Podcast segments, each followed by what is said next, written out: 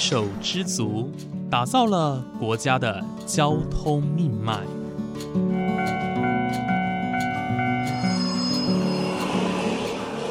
翻山越岭，运送着历史的独家记忆。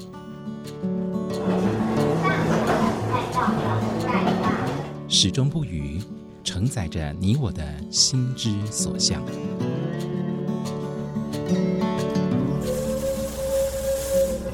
各位旅客您好，欢迎搭乘本班次列车，我是胡浩辰，欢迎来到鬼世界，让我们一起探索铁道文化，感受铁道温度，记录铁道故事。本节目由正声广播公司台中台胡浩辰制作主持，欢迎收听。各位听众朋友，午安！谢谢大家在每个周五的中午十二点钟准时收听，欢迎来到鬼世界，我是主持人胡浩辰。在上一集的节目当中呢，浩辰跟大家介绍了位在台北市、新北市、桃园市和新竹县市的七个台日同名车站。这些车站呢，各自对应到日本各地的火车站。虽然说哈名称是一样的，但是在整体的路线扮演的角色，呃，旅客每天的进出站数量来说，都有截然不同的地方。而今天呢，我们要离开北部，前往中部地区来探讨台日同名车站。在台湾的中部呢，有两条平行的铁路路段哦，相信大家都非常的熟悉，就是山线跟海线。这两条铁路呢，在日治时期就新建完成，而且也顺利的通车了。因此，山海线呢，都可以找到许多从日治时期就留下来的铁道遗迹和文化。其中最有名的，当然就属旧山线了。呃，部分的隧道呢，仍旧可以看得到当年辛苦开辟的记忆。而于德平断桥，也就是龙腾断桥啊，也就是从日治时期就矗立在三义山区的重要见证。另外呢，海线也有五座从日治时期就留下来的木造车站。虽然有些车站呢也是遭遇过天灾人祸，但是能够保留到现在呢，真的也是非常不容易哦。而我们今天继续从车站的角度出发，认识这一些平行时空也存在的同名车站吧。首先，第一个要介绍的车站呢，就是位在苗栗县后龙镇的丰富车站。哇，听这个名字就觉得是一个物产丰饶的地方哦。呃，没错，它这个名字呢是带有这样的意思哦。不过呢，它在创站伊始哦，并不是叫做丰富。这个车站呢是在一九零三年创站，呃，当时它的名字叫做后龙驿哦。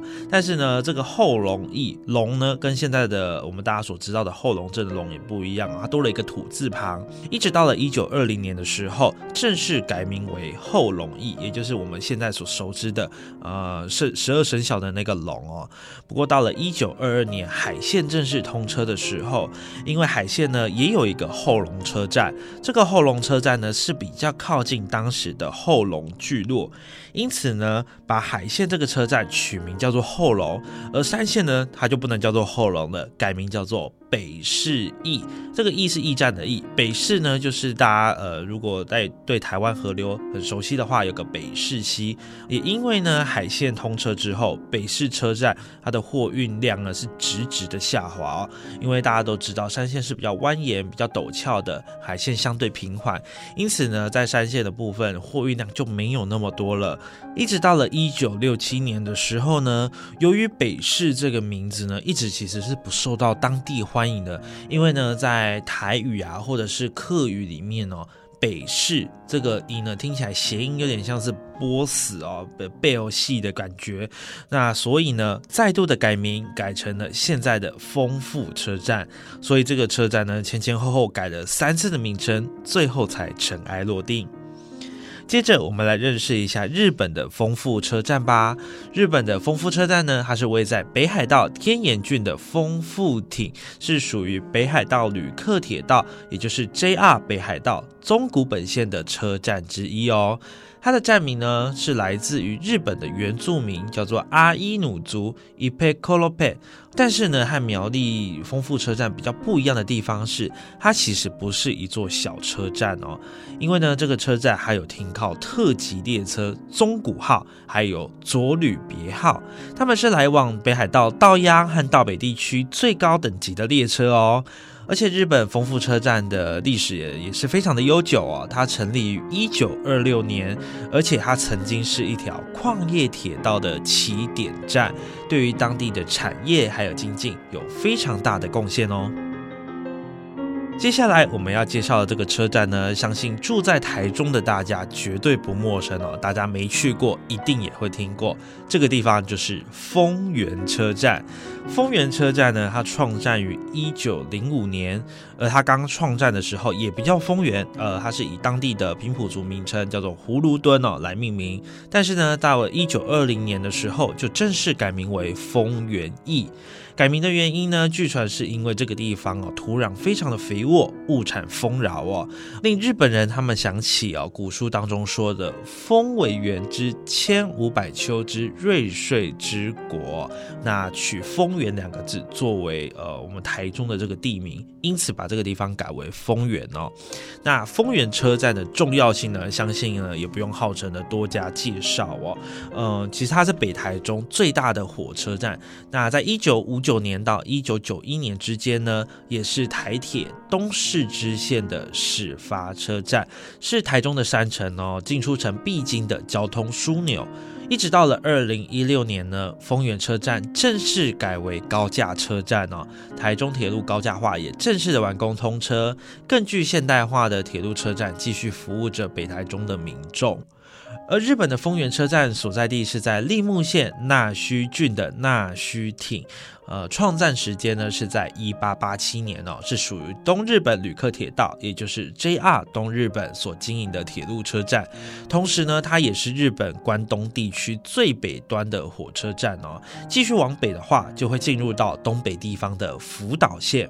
而这个丰原车站呢，它很不一样的地方是，它在日本居然是个无人车站，不像台中的丰原车站哦，进出站的人数是非常的多的。不过在日本的过去哦，其存在的不止一个丰原车站。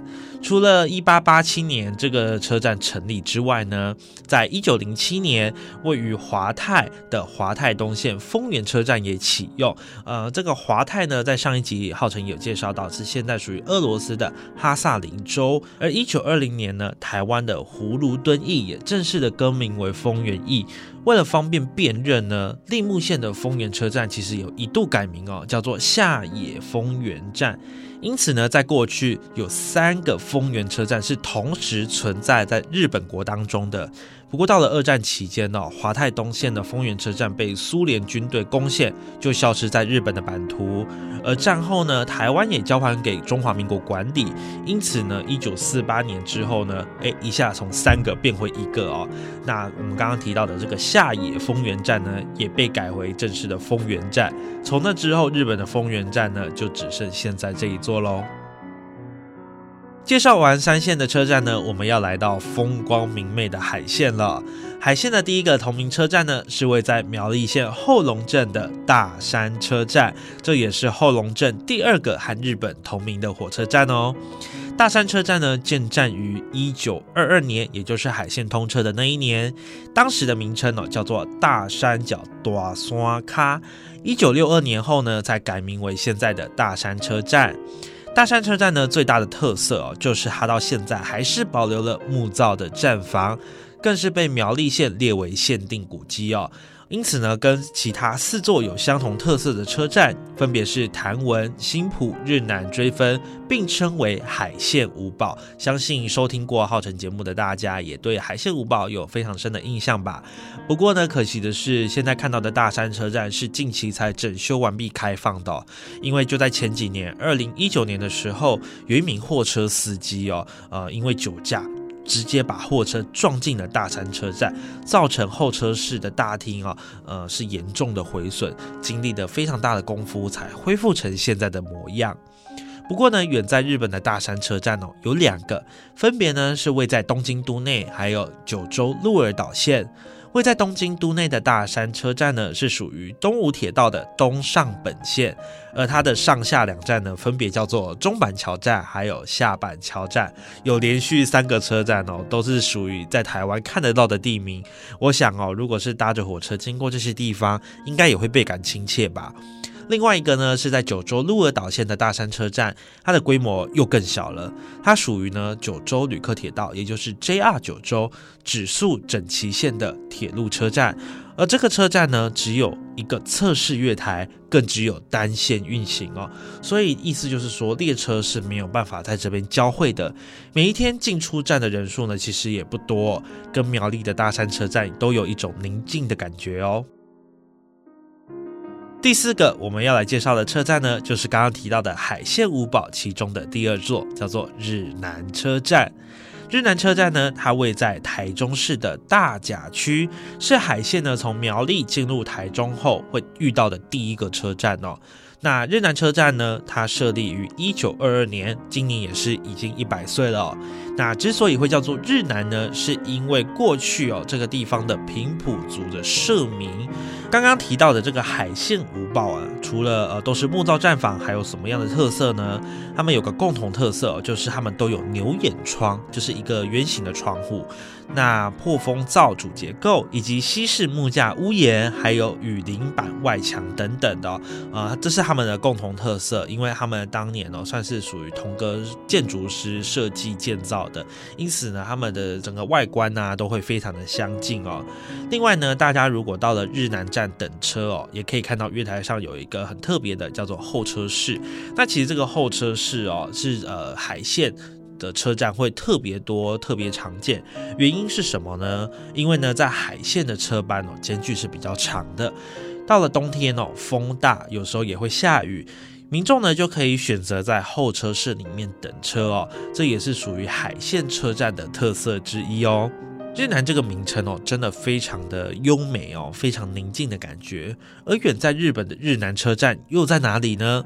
它坐落在日本宫崎县的日南市，是属于 JR 九州日南线的铁路车站哦，跟台湾蛮不一样的哦。因为在日本呢，它是有一条火车支线叫做日南线，也有个车站叫日南车站，可以看得出来哦，日南呃，在日本九州这个地方其实是一个蛮重要的地名，而日本的日南车站呢，创立于一九四一年哦。但是呢，一开始设站的时候，它并不叫做日南，而是叫做吴田。这个吴呢，是吴家有女初长成的吴哦，田就是一般的田，田中央的田。那到了一九五二年呢，一月一号才正式改名叫做日南车站。这条 JR 九州日南线哦，是连接宫崎县。宫崎市一直到鹿儿岛县的志布志市的一条铁路，那中间呢也有很多的路段哦，是沿着海岸线行走的，呃，所以台日的日南车站有个共通点哦，就是离海岸都不远哦，那都是属于海线的一部分，也算是一种奇妙的缘分吧。接下来要介绍的第五个车站呢，一样是位在海线的清水车站。不过大家可能会认为哦，清水车站的启用年份，哎，是不是跟前面一样，都是在一九二二年？其实更早哦，清水车站在一九二零年就开始启用喽。大家应该很好奇为什么吧？因为其实哦，海线它也是算一个分阶通车的一个概念。当时的海线新建工程呢，最早完成的部分就是从王田到清水，王田就是现在的成功车站哦。到一九二二年才是全线通车，所以清水车站呢，早在一九二零年它就已经正式的通车了。清水车站呢，在车站的等级上面是属于三等车站，其实并不算一个大站哦。但是经过海线的所有列车，几乎班班都有停靠清水火车站。原因呢，是因为它也是属于海线的重要车站之一啦。平均一天呢，也都有两千名的乘客在清水车站上下车哦，可见它的重要性有多大。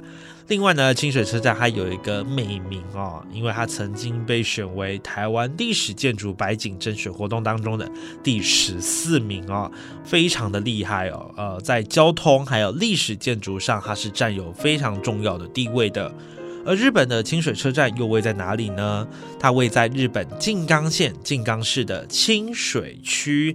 那这个清水车站呢，它是属于东海旅客铁道，也就是 JR 东海所经营的铁路车站，并且创立于一八八九年哦，至今也有一百多年的历史。它一开始的名称呢，也不叫清水，而是叫做江尻。到了一九三四年呢，才改成现在的清水火车站，是过去呢清水市啊，也就是现在清水区非常主力的火车站哦。浩辰其实认为哦，台日的清水车站真的非常的相似，有几个原因哦。第一个相似之处呢，就是他们都非常的临近港口。日本的清水车站呢，过去曾经有一条货运支线叫做清水港线，而台湾的台中港线呢，虽然是从台中港车站分歧出去的，不过呢，台湾的清水车站也是非常的临近台中港哦，所以都是算在港口附近。第二个相似之处呢，就是他们都离海岸很近。呃，日本的清水车站哦，跟下一站新津车站。他们之间呢，过去有一个期间限定的车站哦，我觉得蛮有趣的，叫做秀师车站。这个秀是袖子的袖，师是老师的是，秀师车站。为什么说它期间限定呢？它是在每年夏天海水浴场开放的时候才会营运。不过呢，这个海水浴场呢，呃，在近期就已经暂停开放了，所以这个车站呢，也就正式的走入历史。而清水车站更不用说了，它就在位在海线，因此它距离海边呢、海岸呢，其实。也是不远的距离哦，因此呢，我认为台日的清水车站在某个程度下也是非常的类似，非常的相近哦。接下来要介绍的是第六个追分车站哦，相信各位听众朋友一定不陌生，它也是海线五堡的第三座车站。追分车站呢，它位在台中市大肚区，也是海线台中段最南端的车站哦。它和清水车站呢同样设站于一九二零年，我相信呢有很多人认识这个车站哦，跟浩辰一样，应该是因为追分成功的关系哦。不过叫做追分，可是有原因的哦。追分呢，它的日文叫做 Oiwake，它的意思呢就是分歧点。这也很符合追分车站的位置，因为它就是城追线通往山线，以及继续南下前往彰化车站的分歧车站，所以啊，这个名字是有意义的。但是呢，跟学业还有分数是完全没有关系的。刚刚讲到呢，追分在日文当中代表的是分歧点的意思，因此呢，在日本当中也有非常多的追分车站。因为呢，日本呃铁道呢算是阡陌纵横啊，非常的错综复杂，当然也少不了许多的 O E W K 哦，也就是分歧点。光在日本境内的追分车站就高达九个哦，非常的多，包括在 J R 北海道的世兰本线、J R 东日本奥羽本线、J R 东日本大密线的安潭追分站、信浓铁道的信浓追分站。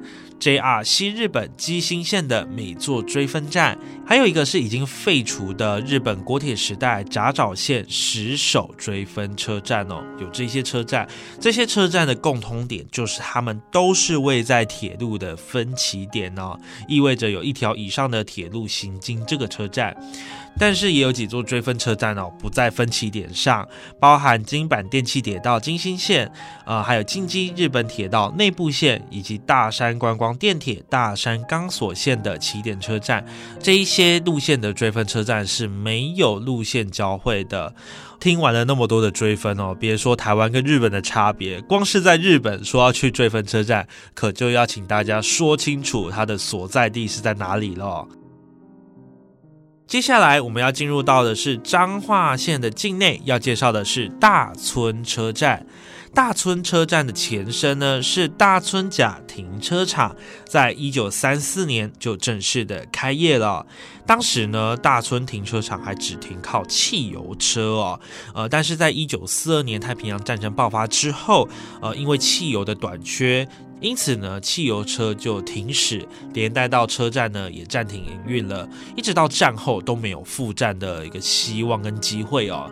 不过到了二零零六年，为了配合台铁捷运化的政策，才在原本大村停车场旧站北方的一百公尺重新建造了大村火车站。虽然说呢现在只停靠区间车，但是也是属于当地非常重要的交通据点哦。另外呢，在日本的大村车站有两个，第一个呢是位在日本长崎县大村市，属于九州旅客铁道 JR 九州大村线的大村车站，它成立于一八九八年。另外一个呢是位在兵库县三木市，属于神户电铁树生线的大村车站，它成立的时间就比较晚了，它是成立在一九五一年。其中兵库县的大村车站呢，呃，因为它是一个无人车站。因此，它引入了使用光纤网络连接的站务远端系系统，可以远端的操作自动售票机、自动闸门机、自动补票机，还有摄影机、对讲机跟站务远端系统等等的，非常的高科技。那车站附近的理发厅哦，还会委托贩卖气气化车票。虽然说看似一个小车站哦，不过它利用先进的网络啊，还有科技，也可以处理票务啊，或者是旅运的问题。其实呢，在现今的社会，也是一个值得效法的对象哦。今天要介绍的最后一个火车站呢，是一样位在彰化县的田中车站。田中车站它设站于一九零五年三月二十六日哦，大家要记得这个日期哦，因为等一下我们还会再提到这个日期。而在一开始呢，它的站名非常的接地气，叫做田中央，对，很明白的一个地理位置哦，就在田的正中央。一直到了一九二零年呢，才正式的改名叫做现在的田中车站。田中车站呢，其实是彰化县数一数二的重要车站哦。相对于像彰化啦、园林啦等等，田中车站也是非常重要的哦。因为除了台铁之外，高铁彰化站的站址呢，也是设立在田中镇。只不过呢，因为火车站跟高铁站的距离非常的远哦，未来台铁呢要研拟一条呃从田中火车站到彰化高铁站的田中支线，供乘客转乘，有点像是现在台南沙仑线跟新竹六甲线的做法。而在田中呢，也有几个班次的车辆呢，是可以转乘前往基极线，所以呢，对于观光来说，也是一个很重要的交通车站哦。至于日本的田中车站呢，相信大家也都很熟悉哦。在之前呢，周小颖小姐跟大家分享新书的时候，也有提到哦，日本的田中车站就位在长野县的东御市，是属于信浓铁道的其中一座车站。日本的田中车站哦，设站于一八八八年哦，比台湾早了蛮多的。一百多年下来呢，其实它经历了几次管理单位的转移哦。因为呢，在一开始设站的时候，它是属于官设铁道的。那一直到了一百年后的一九八七年，日本国铁分割民营化。田中车站呢，当时就是由 JR 东日本和日本货物铁道，也就是 JR 货物营运的。但是又隔了十年，随着北陆新干线的启用，JR 东日本的车站就由信浓铁道来接管至今。一直到了二零一八年的三月二十六号，也就是刚刚我提到的台湾田中车站启用的一百一十三年周年庆的时候呢，和日本信浓铁道的田中站是地为姐妹车站。大家如果到日本的田中车站哦，其实可以看得到台日的深厚友谊哦，包括熟悉的台铁田中站站牌啦、姐妹缔结式的照片，还有田中情谊的纪念品等等。甚至幸运的话呢，也可以看得到 EMU 一百型的配色一一五系电车哦，相信大家看到一定也会呃引起满满的感动和温暖的。今天介绍了台湾中部的呃八个台日同名车站哦，有一些是大家耳熟能详的，有一些算是冷知识范围。不过呢，其实分享那么多车站不为人知的故事哦，也能让大家有一种耳目一新的感觉。而在下一节节目当中呢，我们要来介绍台湾南部和台湾东部的台日同名车站。包括嘉义的水上、台南新市大桥、高雄冈山、屏东的竹田，以及东海、台东的关山和池上，这些台湾的车站呢，都有各自的特色和故事。而这些在日本的分身，更是值得探究。更多精彩内容，请继续锁定下周同一时间的《欢迎来到鬼世界》。我们下周再见喽，拜拜。